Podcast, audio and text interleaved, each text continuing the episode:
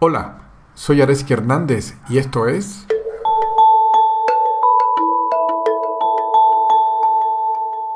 La forma sagrada de abordar el sufrimiento.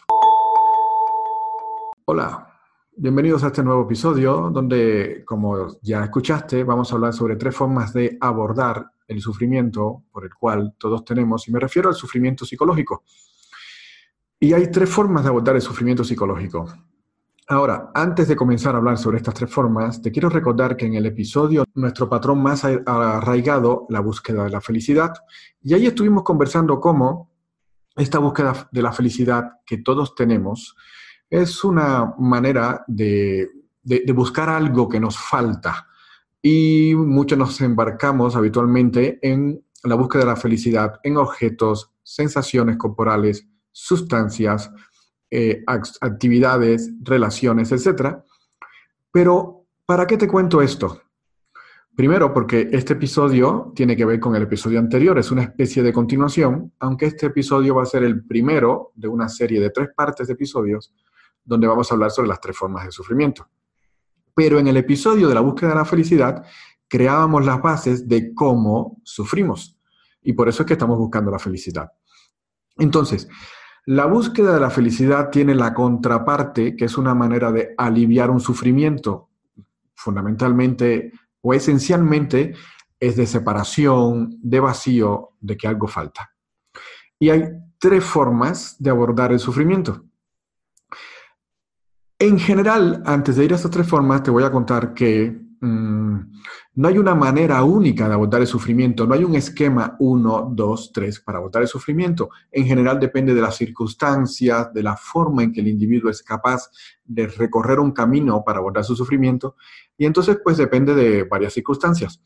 Pero mm, para aclarar cuáles son esas tres circunstancias o esas tres formas, vamos a mencionar que hay en el sufrimiento hay tres entidades relacionadas. La primera de ellas está claro que es el yo que sufre esa persona que se siente mal, que siente sufrimiento, que tiene pensamientos y tiene una vibración en el cuerpo que le llama una emoción difícil. Entonces está esa identidad, ese yo, que le llamo yo sufro, esa persona. Por otro lado, también está el, sufrimiento, el sentimiento de sufrir, que es, es un conjunto de pensamientos, sensaciones corporales y emociones. Y hay una tercera identidad, un poco más abstracta, que es el sufrimiento en sí. Imaginemos que el sufrimiento es como, como un objeto sutil que va en el mundo, ¿no? Y eventualmente puede ser que te toque, por, por decirlo ahora de esa manera. Entonces, hay tres formas de agotar el sufrimiento. Una de ellas es precisamente ir a indagar, a, a, mirar con lupa quién es ese yo que sufre, cómo es esa persona, qué características tiene, cómo se manifiesta el sufrimiento dentro de él. Es, un método de indagación. El otro es abordar el sentimiento de sufrir, el proceso de sufrir. Ese es un camino, el primero, de indagar a la persona de quién es el sufrimiento, es el camino que se llama Vedanta. Es lograr separar a la persona de su identificación con la historia que está contando y que le produce sufrimiento. De eso vamos a contar eh, y hablar en un siguiente episodio. El segundo procedimiento es precisamente el camino tantra, que es investigar, rendirse, es un camino de rendición al sufrimiento y es verlo tan de cerca, ser tan, unirte con él de forma tal que no haya palabras para describirlo. Solo podemos describir algo que estamos observando y solo podemos describir y observar algo cuando nos sentimos separados de él. Este camino tántrico es hacerte uno con ese, ese sentimiento de sufrimiento tal que estás tan junto a él que no hay palabras para describirlo y en ese proceso hay un, hay un descanso y la historia cambia. Pero hay un tercer camino que se utiliza poco y ese tercer camino vamos a decir que es un camino sagrado porque es precisamente mirar con lupa el concepto de sufrimiento. ¿Qué es el sufrimiento? Y en este camino lo que se supone es que el sufrimiento no existe. Ese camino supone y da por hecho que el sufrimiento no existe. Ahora, le llamo camino sagrado, o también se le llama en inglés eh, The Royal Path, el camino real, Y es un camino que se utiliza poco porque eventualmente cuando vas a reuniones o a conjuntos de personas, si es que están en sufrimiento, y que les dices, pero el sufrimiento no es real, evidentemente la primera reacción es o molestarse o decirte, espera, mira, mira el mundo, está lleno de sufrimiento, ¿no? Entonces, es una aproximación sublime, sagrada, en el sentido espiritual trascendental que vamos a explicar en este episodio, pero se utiliza poco, precisamente por eso, porque es una aproximación radical, no frecuente y es incómoda, es una aproximación incómoda para este yo que sufre, para la persona que está sufrimiento. Mm, entonces, continuando con esta línea, sin embargo, aunque podemos tener una reacción muy enérgica respecto a la idea que nos digan el sufrimiento no es real cuando lo estamos experimentando visceralmente en nuestro cuerpo, sin embargo, esto es lo que dicen todas las tradiciones. Todas las tradiciones espirituales concuerdan en esencia de que el sufrimiento es inexistente. Eh, vamos a empezar a mirar con lupa, vamos a acercarnos al sufrimiento en su sentido más sublime y sagrado. ¿Qué es el sufrimiento? Y aquí te, propongo pensar, darte cuenta, que el sufrimiento es un pensamiento junto, mezclado con una sensación, una vibración en el cuerpo. Es esa combinación donde hay una circunstancia en la vida, esa circunstancia es un hecho real, es algo que tú puedes proponer en un tribunal. Una circunstancia es algo que si hubiera más personas en ese mismo lugar dirían, sí, esto es algo que puedo corroborar sin ninguna duda. Pero después está el pensamiento y la vibración en el cuerpo. Y los pensamientos siempre en esencia son uno de estos dos. No quiero lo que hay aquí ahora, que ese es un pensamiento de resistencia, o quiero lo que no hay aquí presente en este momento, que ese es un pensamiento de avidez. Son dos caras de la misma moneda, ¿no? Entonces tenemos la situación o circunstancia, por un lado, la situación o circunstancia, por un lado, y por otro lado tenemos la resistencia a esa circunstancia. La resistencia es sobre todo el pensamiento, no quiero lo que hay presente, o quiero lo que no hay presente, unido a una vibración en el cuerpo que hemos aprendido a eso a llamarle con determinadas emociones, ¿no? Entonces, la indagación que vamos a hacer, la investigación de qué es el sufrimiento, viene por cuestionarnos quién es, qué es aquello que resiste. ¿Cuál es la entidad que tiene el pensamiento no quiero aquello que es dado o quiero aquello que no existe. ¿Qué formas toma esa resistencia? Y te invito a investigarlo basado en tu experiencia corporal, no en tus creencias, sino en genuinamente lo que sentimos. Hay dos maneras de abordar la realidad, a partir de nuestra experiencia corporal o a partir de nuestras creencias. Y nuestra cultura está fundamentalmente orientada a confiar en lo que pensamos y en nuestras creencias. Pero justo lo que pensamos, justo nuestro pensamiento es, es que produce sufrimiento. No quiero aquello que está dado, quiero aquello que no existe. Entonces, te invito a ir a una situación de sufrimiento que hayas tenido, que, que tengas ahora, o si has tenido alguna, y que observes a partir de tu experiencia, ve ahora conmigo, recuerda esa situación o ve a tu sufrimiento actual y observa el pensamiento en tu mente, no me gusta lo que es ahora, y observa cómo ese pensamiento está acompañado por una sensación en el cuerpo, que puede estar dada por algo en el estómago, quizás un poco de presión, o en el pecho, o algunas otras personas dicen en los hombros, en el cuello, otras personas dicen acá, en la garganta. Y miramos con lupa, vemos bajo la luz de esta indagación que estamos haciendo, porque déjame comentarte que el sufrimiento siempre se esconde en las sombras, el sufrimiento no resiste mirarlo de frente. Y generalmente eso es lo que hacemos, es la primera reacción que todos tenemos. Tenemos un sufrimiento y vamos a comer o a ver la tele o a sustancias o a determinado tipo de adicción, que es algo muy humano, pero es una manera de tapar el sufrimiento. Y el sufrimiento entonces permanece. En lo que estamos haciendo ahora, en esta situación que recuerdas o que estás viviendo, observa cómo tiene tres componentes. La situación, el pensamiento, no deseo esto, y la sensación corporal. Recuerda también que estamos investigando qué es el sufrimiento. Y estamos en este camino sagrado de qué es el sufrimiento, investigando, dándonos cuenta que el sufrimiento no es real. Si el sufrimiento es la combinación de la situación, el pensamiento y la sensación corporal, pues ahora te pregunto, ¿la situación en sí es un sufrimiento? Y espero que estés de acuerdo conmigo que no. La situación es neutra, es un hecho.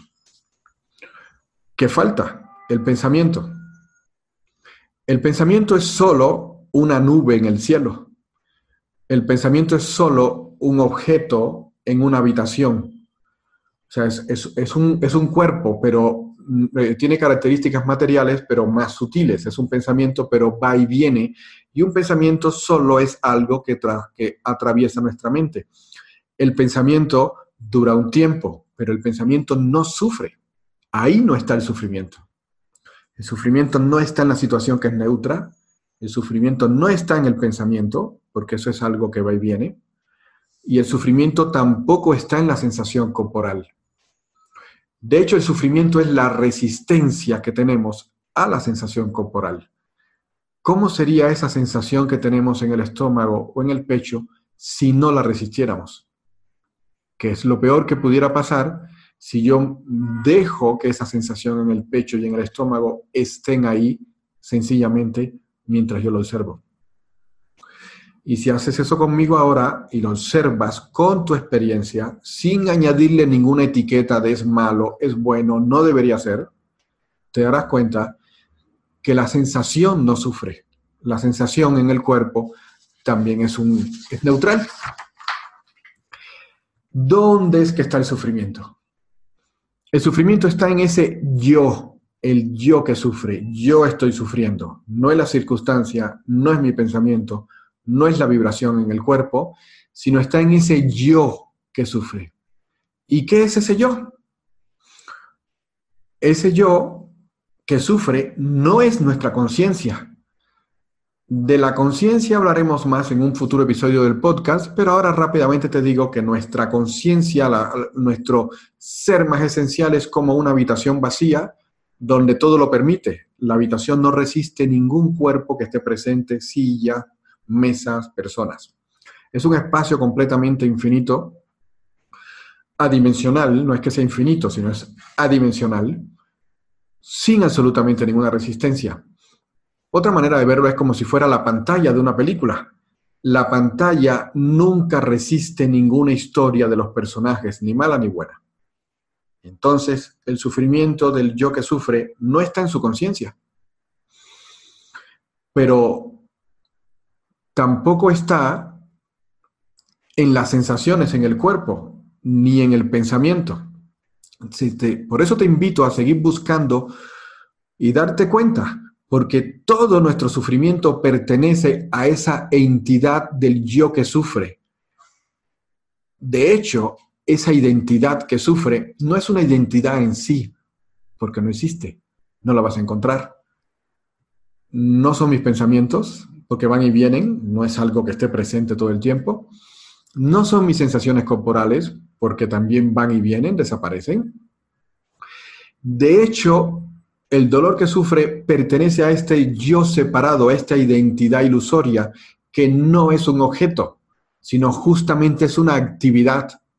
El yo separado es una actividad que se compone de una forma específica de pensar, de una forma específica de actuar y de una forma específica de sentir. Te estoy igualando la identidad que le llamamos identidad, pero que no, lo, no es una identidad material separada real, es una ilusión. Esa identidad es un conjunto de formas de actuar, de sentir y de pensar que intrínsecamente es lo mismo que el sufrimiento, porque no es nuestra conciencia, completamente abierta y todo permisible, ¿no? Te invito a que veas eso bajo tu propia experiencia.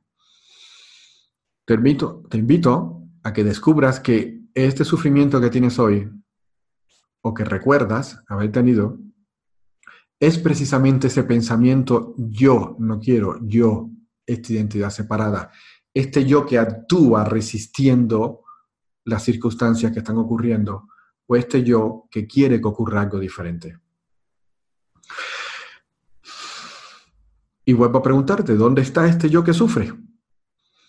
Ve y búscalo, no con tu mente, búscalo, ¿dónde está? Porque si no es mi pensamiento ni mis experiencias corporales, te vas a dar cuenta que no está ahí. Es una ilusión. No es mi cuerpo, que viene y va.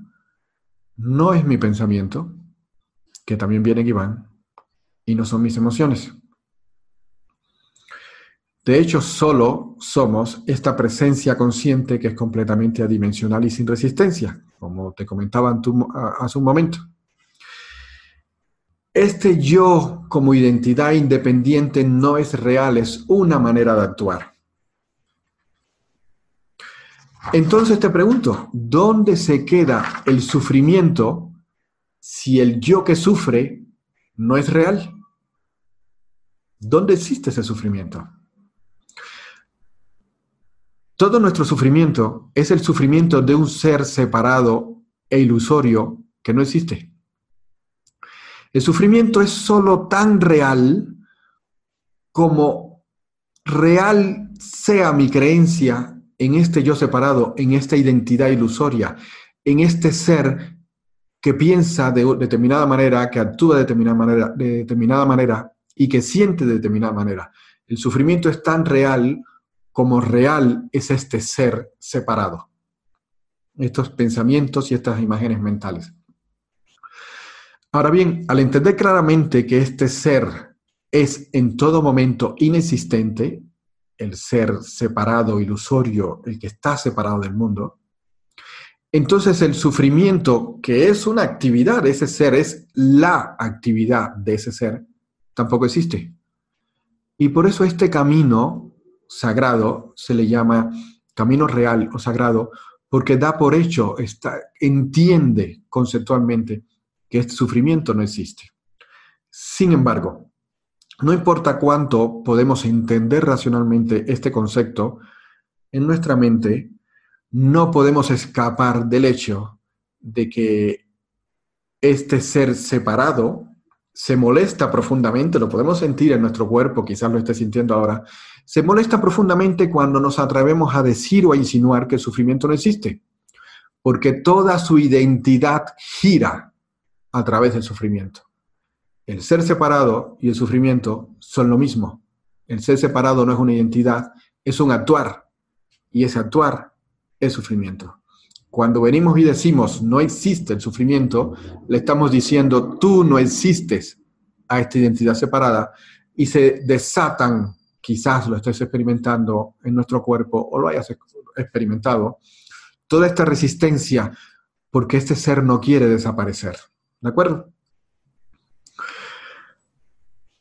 Entonces, hasta aquí, en este episodio, te quiero traer esta esencia profunda y sagrada de que el sufrimiento no existe y te invito a descubrir en tu cuerpo, a experimentar que el sufrimiento siempre gira alrededor de un ser separado del universo y siempre gira alrededor de unos pensamientos de separación y de una vibración en el cuerpo, esta identidad separada echa raíces en el cuerpo y pone capas cada cual más profunda para esconderse en, lugares recónditos de nuestro actuar inconsciente. ¿De acuerdo? Si tú tienes el valor y la capacidad de enfrentar el sufrimiento a partir de esta vía, de poder conversar de que el sufrimiento no existe y de que el sufrimiento está intrínsecamente relacionado con estos pensamientos de yo no quiero esto o quiero algo que no existe, entonces esta vía se le llama el método sagrado para enfrentar, abordar el sufrimiento. Pero para aquellos de nosotros que aún no estamos en esa capacidad de poder estar ahí, no está bien ni está mal, pero para estas personas que, de nosotros, aquellos de nosotros que aún no podamos utilizar sabiamente y eficientemente este camino sagrado de enfrentar el sufrimiento como inexistente, existen estos otros dos caminos, Vedanta y Tantra, donde se investiga quién es este yo que sufre o nos hacemos uno con la sensación del sufrimiento, con la experiencia, suponiendo que el sufrimiento es existente. Y está claro que desde el punto de vista relativo, en este mundo de las cosas, el sufrimiento es muy real. Cuando digo que el sufrimiento es inexistente, no quiero decir que no sea, quiero decir que no es lo que pensamos. Es una ilusión. Y las ilusiones no significa que no existan. Las ilusiones significan que hay algo ahí que origina la ilusión, pero no es lo que creemos que es. Desde el punto de vista más sagrado, el sufrimiento es inexistente, es una, es una ilusión, no existe, es lo mismo que una identidad del yo separado. Desde un punto de vista más en este mundo, existen estos otros dos caminos donde dentro del mundo y de la, dentro de la identidad del yo separado, abordamos el camino Vedanta o Tantra, de separarnos de la identificación con nuestra historia o de acercarnos tanto al sufrir que desaparece. Pero de eso te hablaré en los siguientes episodios del podcast.